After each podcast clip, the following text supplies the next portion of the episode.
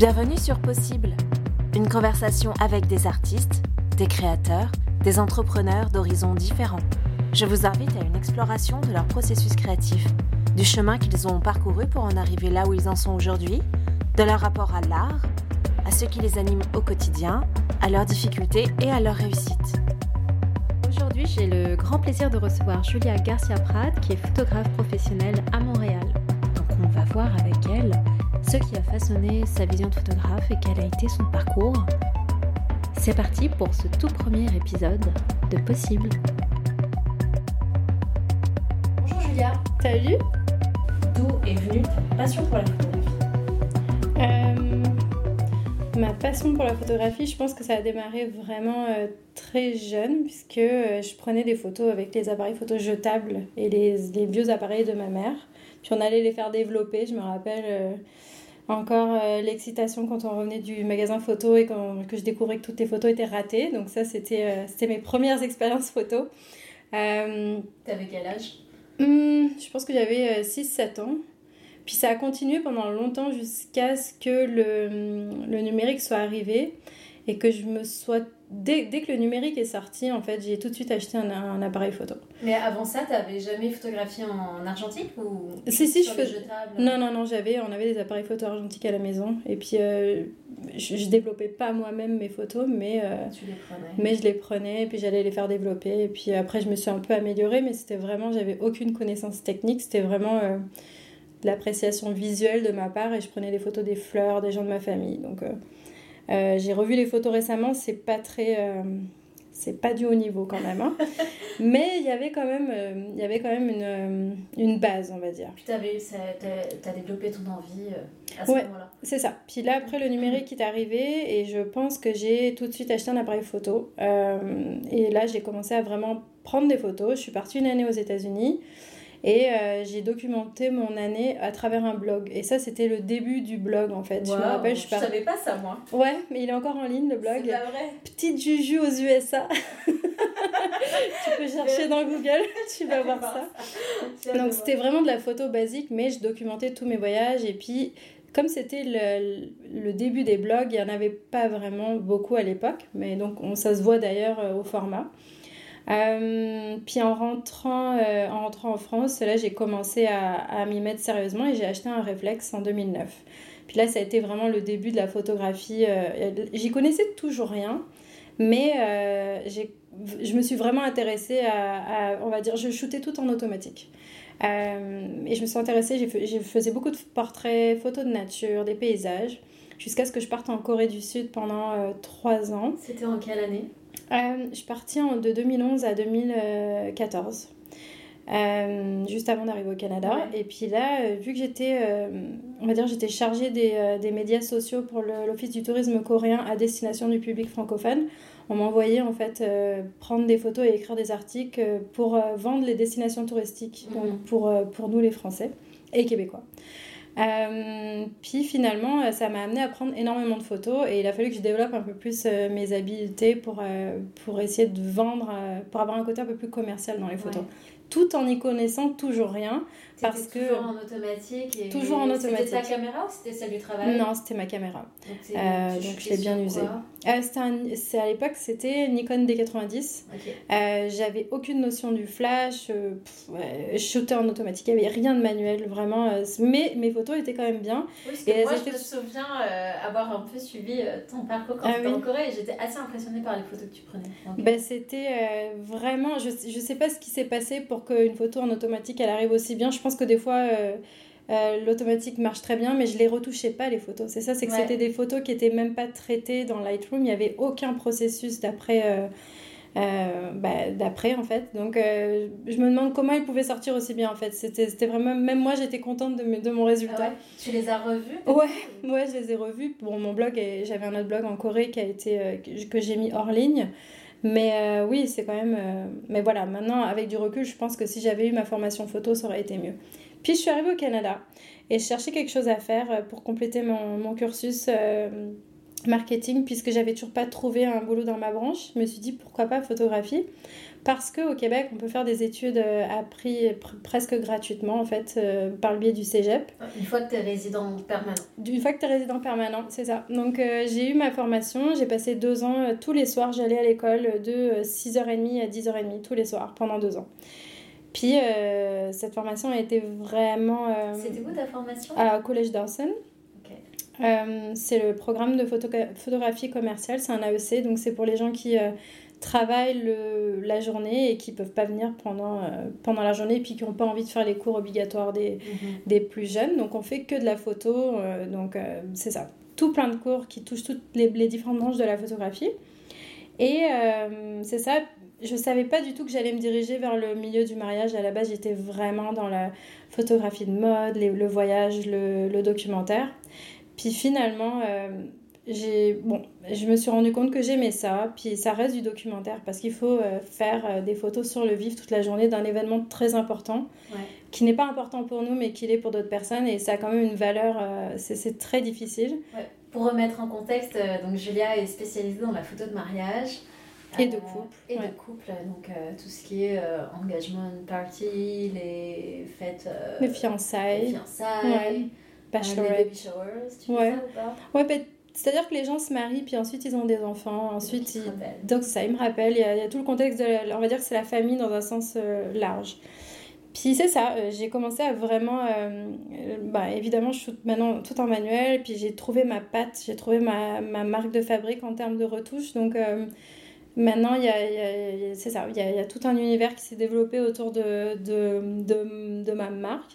Et euh, ça fait un an que je fais de la photographie de mariage euh, à temps partiel, à côté de mon travail à plein temps en tant que chargée de marketing. Donc tu continues les deux en parallèle. Est-ce que c'est difficile? Comment est-ce que tu trouves le temps?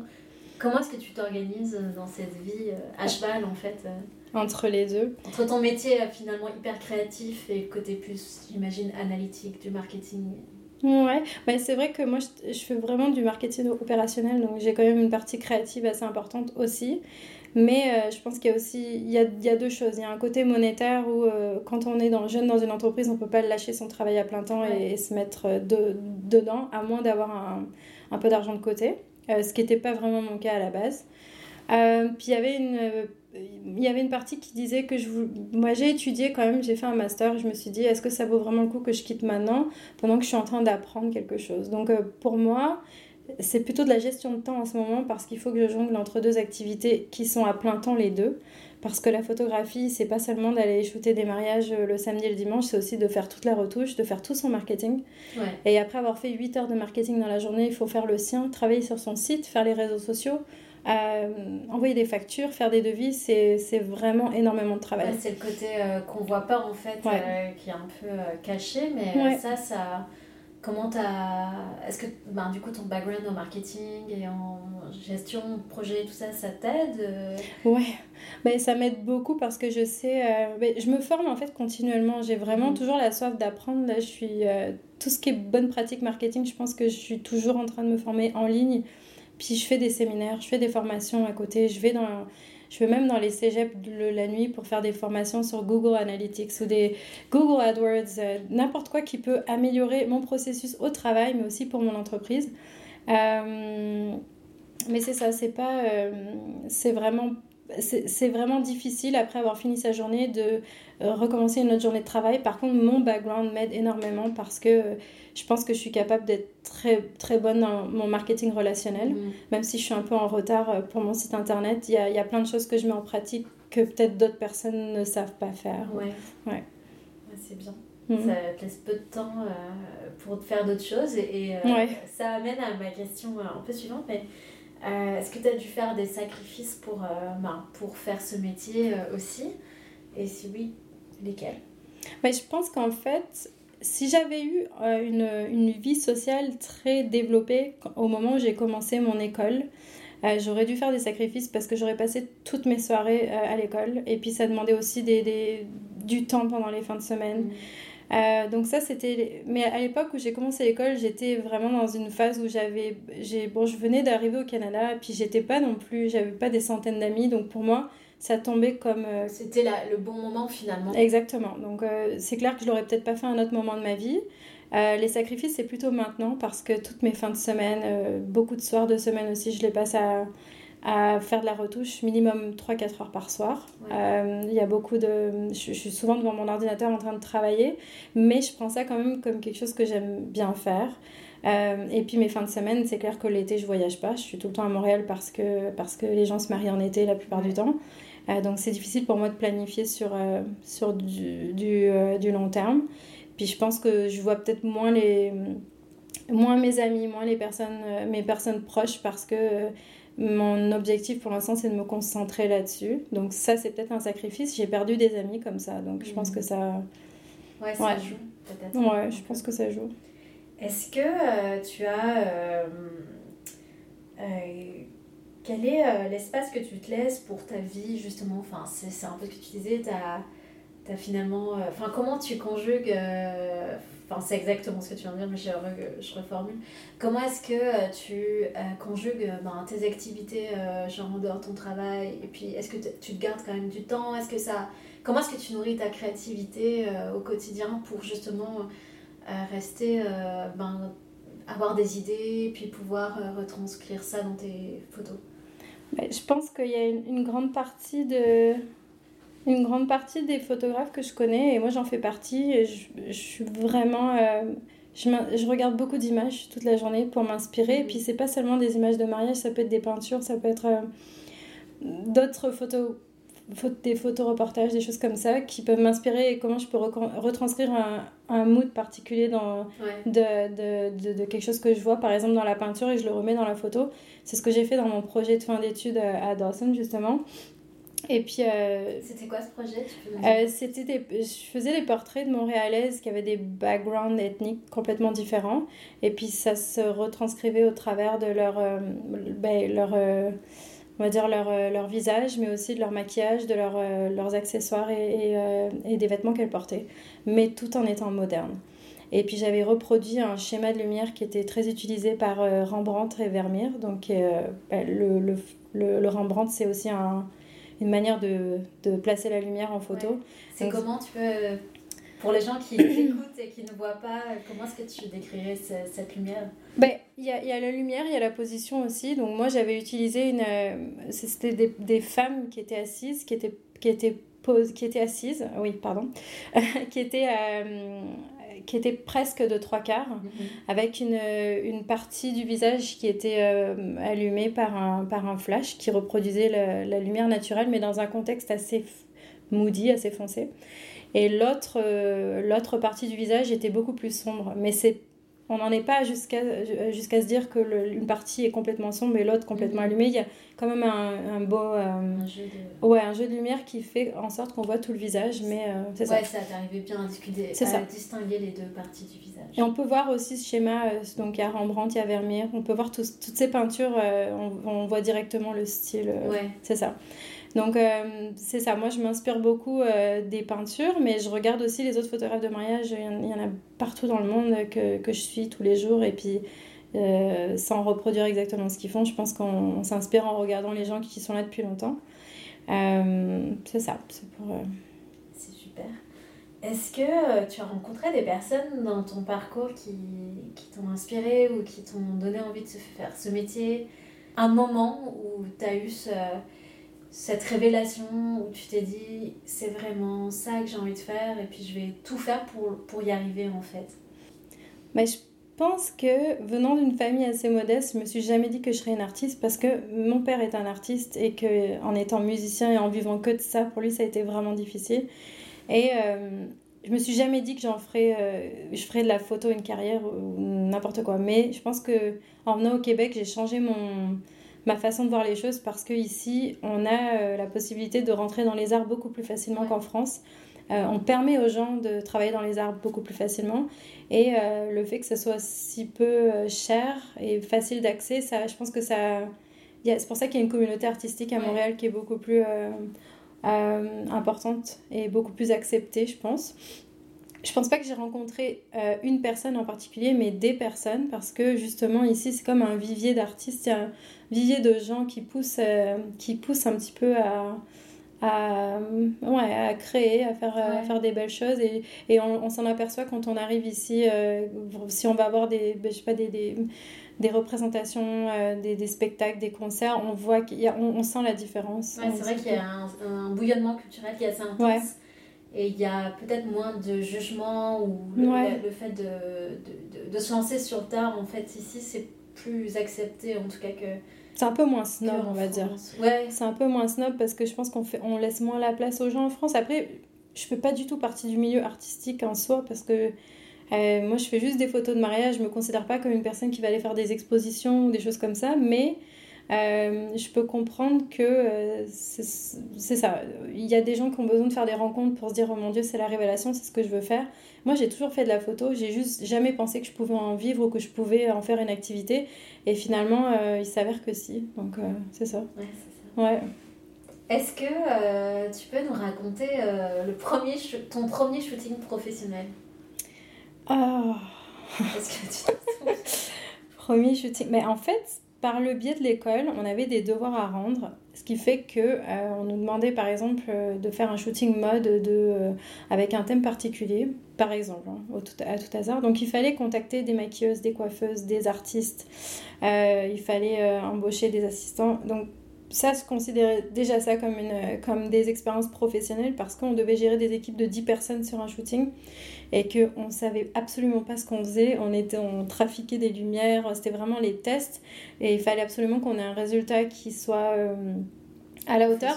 Bah ouais, c'est ça parce que sinon les gens ils te rappellent pas, ils vont ils ont plus envie de travailler avec toi. Donc il faut quand même avoir. Euh, et puis euh, pour moi c'était chaotique parce que je suis pas une personne très à l'aise en général avec les autres au début et ça me prend vraiment du temps avant de avant de pouvoir vraiment créer des créé des liens forts sans que je, sans, euh, pour que je sois à l'aise en fait. Et euh, je me rappelle qu'au début c'était vraiment le chaos. Euh, c'est ça, ça n'a pas été vraiment facile. Donc les, ça c'est mes shootings professionnels. Je, shootais des, les premiers shootings de couple que j'ai fait. Je savais même pas quoi leur dire je leur, je leur demandais de marcher puis euh, de prétendre qu'ils étaient, euh, qu'ils étaient heureux, amoureux. Ils l'étaient, mais c'est juste que normalement, euh, on est quand même censé donner un minimum d'instructions. J'étais pas du tout à l'aise. C'est ça, peut-être qu'on se rend pas compte et ce serait pas mal justement d'avoir ton, ton ressenti là-dessus, puis ta, ta, vision en tant que professionnel.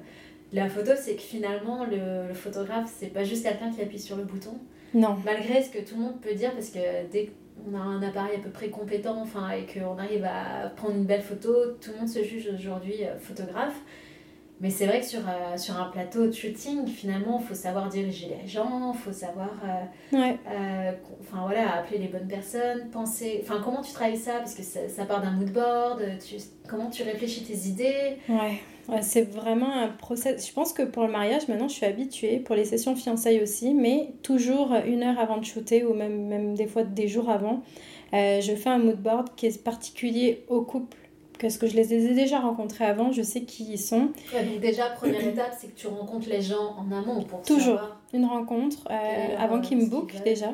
c'est ça, il faut qu'ils soient à l'aise avec moi. Et c'est moi, je fais un énorme travail sur moi-même parce que faut être c'est pas seulement d'être bon vendeur, il faut quand même être la personne qui va prendre les photos de leur plus grand jour. Donc il faut qu'ils soient à l'aise avec toi.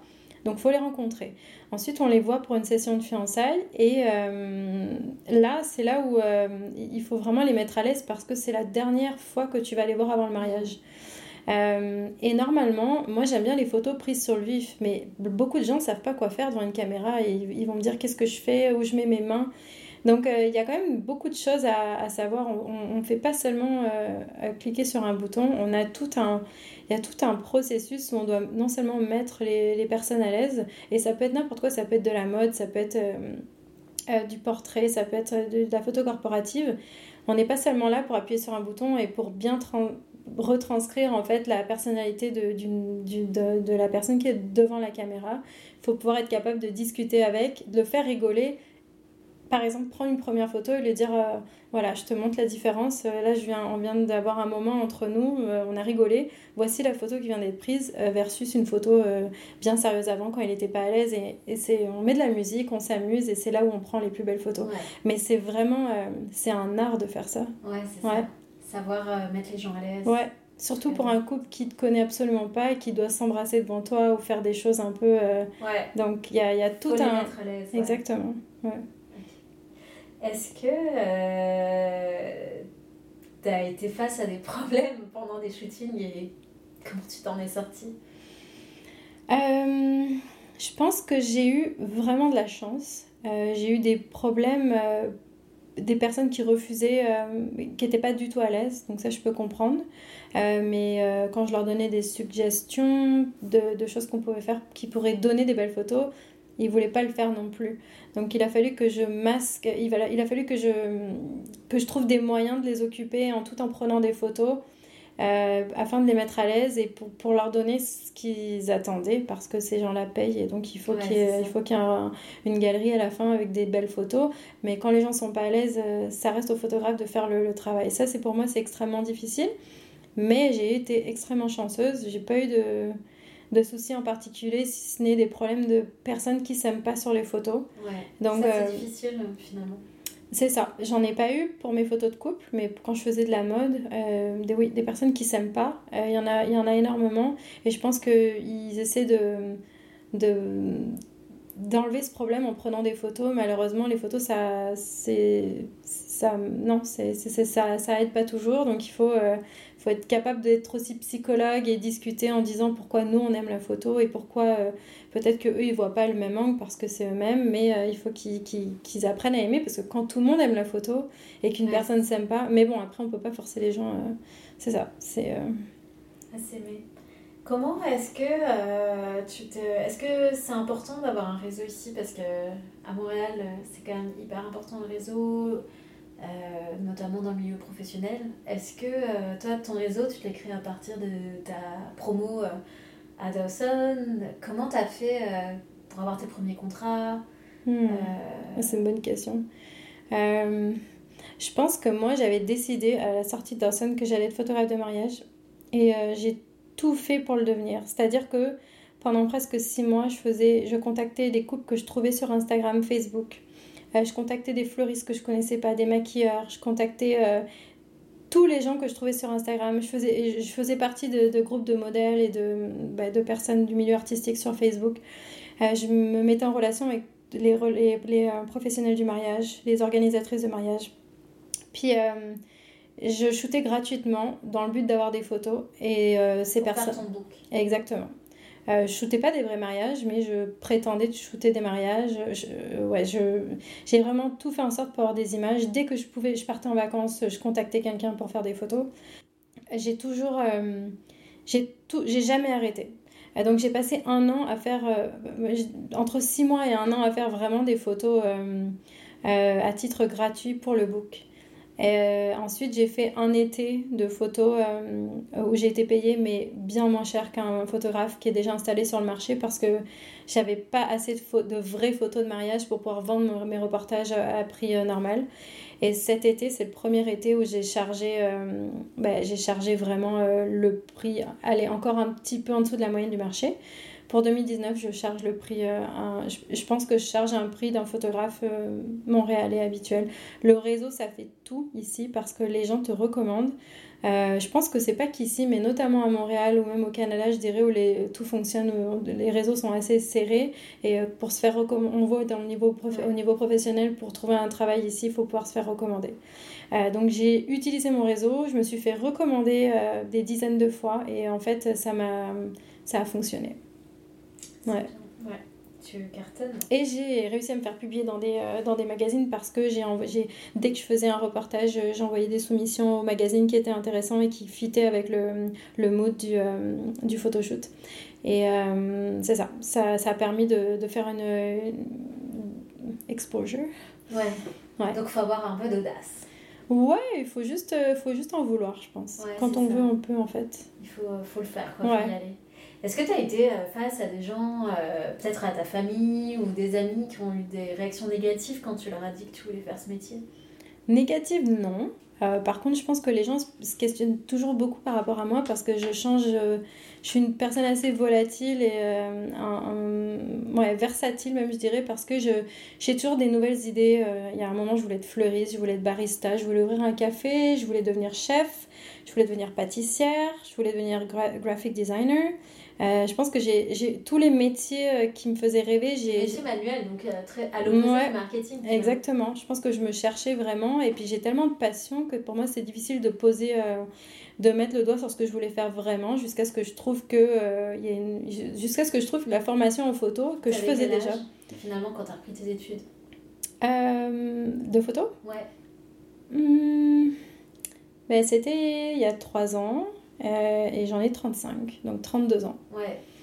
Ouais, 32 ans. Donc euh, après 30 ans, on peut encore faire des choses. Ouais, c'est ça. Non, mais c'est un beau message en même temps. Il y a plein de gens, je pense, qui sont dans la même situation, mm. qui ont envie et qui se demandent euh, est-ce que je le fais ou pas. Et puis Ouais, non, non, je pense que ça vaut vraiment le coup. Quand on, est, quand on aime quelque chose, les, les journées passent beaucoup plus vite. Ouais, c'est sûr. Ouais. Et est-ce que euh, tu comptes lâcher bientôt ton travail, Julia? Ton travail régulier euh? Mais. Qu'est-ce qui fera que. Qu'est-ce qui fera que. Alors, je pense que au moment où j'aurai. Euh, une stabilité financière parce qu'évidemment j'essaie d'acheter quelque chose. Euh, on a aussi, aussi des taxes à payer, il y a aussi, euh, j'aime aussi voyager. Et au début quand j'ai commencé la photo et que je l'ai commencé professionnellement, c'était juste pour me payer mes voyages. Et je me rendais compte en fait que même en faisant cette activité-là, je pouvais pas me payer mes voyages parce que... Euh, l'argent partait beaucoup trop vite. Euh, je réinvestissais dans des caméras, dans des choses, euh, euh, dans des séminaires photos aux États-Unis. J'ai vraiment, vraiment investi beaucoup de temps et d'argent pour, pour en faire une, une, seconde activité, mais viable. Et maintenant que ça devient de plus en plus financièrement intéressant, c'est sûr que. ouais, je vais. Tu te poses la question, ouais. Je pense que je me pose la question, mais ce ne sera pas pour 2019. Si ça, si ça le fait, ça sera pour 2020, quand je suis sûre que je gagne au moins, voire plus que ce que je gagne actuellement. Ouais, c'est ça. Ouais. Parce que est, quand on est entrepreneur ou ouais, on est à son compte, on a tout un tas de choses qui, qui n'est pas inclus. Donc il y a tout un tas de choses à, faire nous-mêmes, la comptabilité, euh, payer les taxes, les choses comme ça. Et je pense que pas vraiment le temps de faire ça actuellement. Donc là, j'ai fait les processus pour rencontrer une personne du gouvernement qui va m'aider à, à, commencer le, le processus pour, pour, mon installation d'ici un à deux ans. Ah, c'est génial. Ouais, on verra. Que ça marche. Oui. Est-ce que euh, tu as des conseils pour euh, des jeunes photographes ou des gens qui changent de vie et qui ont envie de faire ça? Qu'est-ce que, qu'est-ce que tu leur conseillerais? C'est vachement drôle parce que il y a trois personnes que je connais qui, après mon passage chez Dawson, se sont inscrits à Dawson. Euh, qui eux aussi est un peu comme moi, ils prenaient des, photos et puis ça les passionne vraiment et ils l'ont fait. Donc moi, je pense qu'en fait, ça n'a pas besoin d'être la photo quand on a vraiment envie de faire quelque chose. Et surtout au Québec où on a des possibilités d'aller après le travail, de, de pouvoir aller faire, euh, de commencer une deuxième vie. Euh, sans que ça impacte euh, financièrement notre vie, sans qu'on ait besoin d'aller à plein temps euh, à l'école, et eh ben faut le faire. Et même si si c'est un sacrifice au niveau ben, au niveau du privé, je pense que ça, le, le jeu en vaut vraiment la chandelle. Au moins juste juste pour assouvir sa passion. Après, si ça marche pas, au moins on aura appris on aura appris ce qu'on a à apprendre, on aura appris ce qu'on a à apprendre et euh, voilà, c'est ça. C'est juste, euh, faut y aller. Faut y aller. Faut le faire. Se lancer, quoi. Ouais. Est-ce que tu as des regrets par rapport Liés à, ça Ouais, par rapport à la photo Ouais. Euh, j'ai aucun regret. J'ai peut-être un regret au niveau organisationnel parce que j'ai pas tout de suite mis de l'argent de côté sur ce que j'ai gagné. Et euh, ça va être difficile pour moi de, pour, parce que je dois payer mes taxes l'année prochaine. Et je pense que ça va faire mal. ça, c'est un regret. Trop gagné d'argent alors. Bah non, mais ça a bien marché. et puis finalement, euh, au lieu d'investir dans, des, euh, dans des, du matériel, j'aurais peut-être dû mettre de côté. Ça, c'est un, un, regret, mais c'est juste c'est mon manque de, manque de temps pour regarder tous les trucs qui, qui sont liés à la aux finances. Mais aucun regret euh, créatif, aucun, aucun regret de perte de temps ou de. Ouais. Euh, est-ce que tu as un photographe préféré ou une inspiration, enfin, c'est de la peinture, enfin, quelque chose, euh, un mouvement artistique qui te qui t'inspire ou qui t'a inspiré dans le passé? Ben, En fait, moi, je dirais que j'aime... Ben, ça, c'est que des, des, photographes que j'ai découverts quand j'étais à Dawson. Euh, tous les photographes de l'agence MacDom, tous les gens qui font du reportage, ça, c'est des... C'est drôle hein, parce que c'est peut-être des choses que j'aurais voulu faire, mais je pense que ça prend des gens pour faire ça. Ça prend des gens qui ont du courage, qui ont le temps, qui ont vraiment beaucoup de talent. Et euh, c'était clairement pas fait pour moi. Mais par la photo documentaire. La photo documentaire. Et puis justement, euh, quand j'ai commencé Dawson, je travaillais pour une agence, euh, je travaillais pour Thomson Reuters. Et Reuters, en fait, c'est une agence de presse à Londres. Mhm. Et, eux, ils, font, ils publient énormément de, de photos en lien avec l'actualité dans les pays en guerre. Et puis des photos qui, font, qui, qui parlent, qui, ont, qui sont vraiment... Il y a beaucoup d'émotions, il y a beaucoup de... Ouais, ça elles parlent d'elles-mêmes, les photos. Et ça, c'est quelque chose qui me... Les photographes de, les photographes de presse, ouais. Euh, notamment euh, le Henri Cartier-Bresson, évidemment. Tout ça, c'est, euh, on a beaucoup analysé ça quand on était à l'école. Je connaissais absolument. Le moment décisif, ouais. Et c'est ça, le champion du moment décisif. Qu'on a, on, a d'ailleurs dû faire des exercices là-dessus. C'est tellement difficile. Donc pour moi, je me dis quelqu'un qui est capable de faire ça, d'être au bon moment, au bon endroit et puis d'arriver à capturer aussi bien qu'il l'a fait avec, euh, avec ses appareils photo. Toute la technique en plus de l'époque, mais oui. Euh, tout ça. Non, non, mais c'est ça. C'est, euh, pour moi, c'est, c'est comme de la magie en fait. Donc, rien à voir avec le mariage, mais ouais, ça, c'est, pour moi, c'est des, des maîtres, maîtres de la photo. Ouais. Est-ce que tu as des projets pour le futur? Des projets en photo ou pas ou... Qu'est-ce que tu mhm. comptes faire dans les prochains mois? Prochaines années. Hein, prochaines années. Mais déjà, c'est sûr, je m'installe au Québec. Donc, ça fait 4 ans que je suis là. Je vais demander ma citoyenneté. Donc, je pense que ça va vraiment jouer sur, euh, sur euh, comment je vois les choses. Et je pense que mes projets, c'est d'internationaliser mon entreprise et de faire plus de mariages à l'international. Donc, ça, ça commence déjà en 2019. J'ai des mariages aux États-Unis. Ouais, super. Ouais, donc euh, du coup, ça va. Je pense que ça va un peu. C'était le ton. Pour moi, ça va être beaucoup plus de voyages. Euh, et vraiment de, de, stabiliser cette entreprise, d'essayer d'en faire mon activité principale. Et certainement des projets un peu plus familiaux, euh, d'achat d'appartement, des choses comme ça, on verra. On verra ce, qui est, ce qui est possible. C'était beau projet. Oui. Est-ce que tu as senti une évolution dans ton travail ouais? Oui. Euh, vraiment, là, si on regarde les premières photos que, que j'ai faites, puis toute la retouche, tout le, ouais, tout le travail qui était derrière, euh, je me demande comment j'ai pu faire un truc pareil. Donc euh, je me dis qu'il y a eu vraiment beaucoup de, beaucoup de travail et c'est surtout qu'entre-temps j'ai trouvé ma marque de fabrique vraiment dans la, dans la retouche. J'applique, euh, j'ai fabriqué mes propres filtres, mes propres conditions de lumière, mes propres, on va dire, j'ai une tonalité assez cuivrée, assez chaude dans mes photos et quelque chose d'assez aussi foncé, un peu mystérieux. Et ça, ça, fait, ça change la donne. Quand on voit mes premiers reportages, mes premiers photoshoots, ça a vraiment rien à voir et je pense que ça manque un peu de, ça manque un peu de, de punch, ça manque Ouais, ça manque de mystérieux en fait. Et donc, euh, je pense que mes photos ont vraiment évolué parce que j'ai beaucoup travaillé sur euh, la retouche parce que mine de rien, on dirait pas, mais prendre des photos, c'est pas, ça suffit pas. Ce qui, ce Ouais, c'est ça, c'est que quelle est la part finalement dans, bah, dans toutes les photos qu'on voit, elles sont toutes retouchées, c'est sûr. Ouais, ben retoucher. Euh, Plus ou moins, mais. Je, je, vais, je vais pas dans Photoshop, je retouche. Pour moi, ça, je vais pas changer les choses. Mais dans la retouche de la, la couleur, la chromie, enfin les les contrastes. je veux dire, maintenant, toutes les photos qui sont sur Instagram, elles sont quand même. Elles passent par cette case-là, quoi, avec euh, des logiciels comme VSC, Vesco. Ouais, Vesco, tout ça. Euh, ouais. Ouais, c'est pour donner. Je pense qu'il y a eu toute une. Toute une tendance de donner un aspect film. Ouais, les filtres Instagram. Les, ouais, donner un aspect vieille pellicule photo, appareil, appareil argentique, etc. Donc ça, c'était c'est la grande mode. On rajoute du grain, on va faire du split toning pour essayer de euh, renforcer les contrastes, mais en même temps blender avec un... Ouais, il y, y, a tout un tas de... Je pense que chaque, chaque photographe a vraiment sa marque de fabrique. Euh, l'important pour moi étant de fabriquer ton propre filtre pour que ça te ressemble. Euh, sans, parce que tu peux prendre la même photo qu'une autre personne, tant que la, si, la, si la retouche est, est similaire, tu vas pas te différencier des autres. Et donc, euh, c'est ça. Moi, je pense qu'il y a eu une énorme évolution là-dessus. Est-ce que tu penses vraiment que deux photographes puissent prendre la même photo? Euh, Je pense qu'il y a deux, deux, photographes dans le milieu du mariage peuvent prendre la même photo parce que il n'y a pas non plus 10 milliards de conditions pour faire des photos de mariage. C'est assez codifié, quoi. C'est assez codifié, puis les gens veulent, veulent qu'on documente leur journée, mais il y a 10% quand même de photos un peu plus posées parce que c'est les photos qui vont être dans des albums photos, des photos qui vont aller à la famille. Et je pense qu'on est, on, on, prend souvent les mêmes images, mais on, on répond aussi à une demande. Donc, c'est ça. Mais les images les plus intéressantes, c'est celles qui sont prises sur le vif. Et c'est là où on arrive à se démarquer aussi. Ouais, c'est que toi, tu as une approche documentaire, comme tu disais, donc tu vas pas forcément euh, figer les gens. Euh. Non.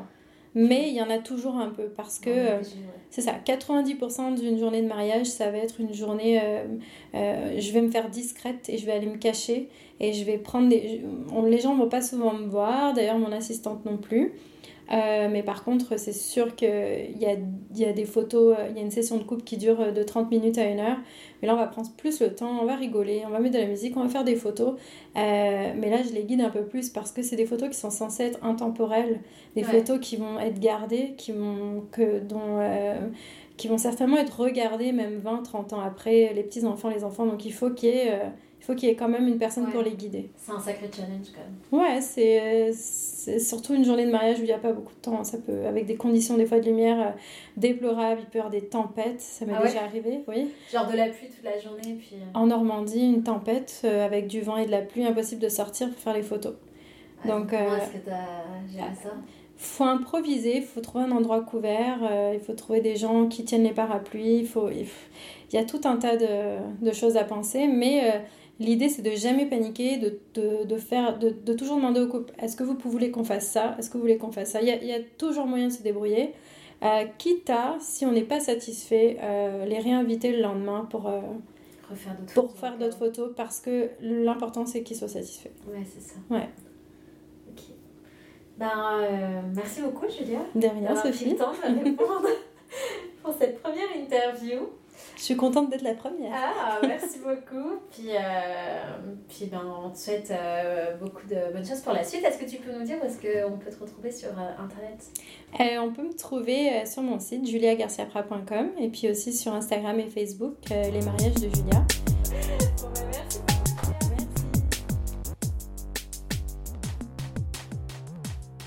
La musique de ce générique a été composée par Aurélie Vial.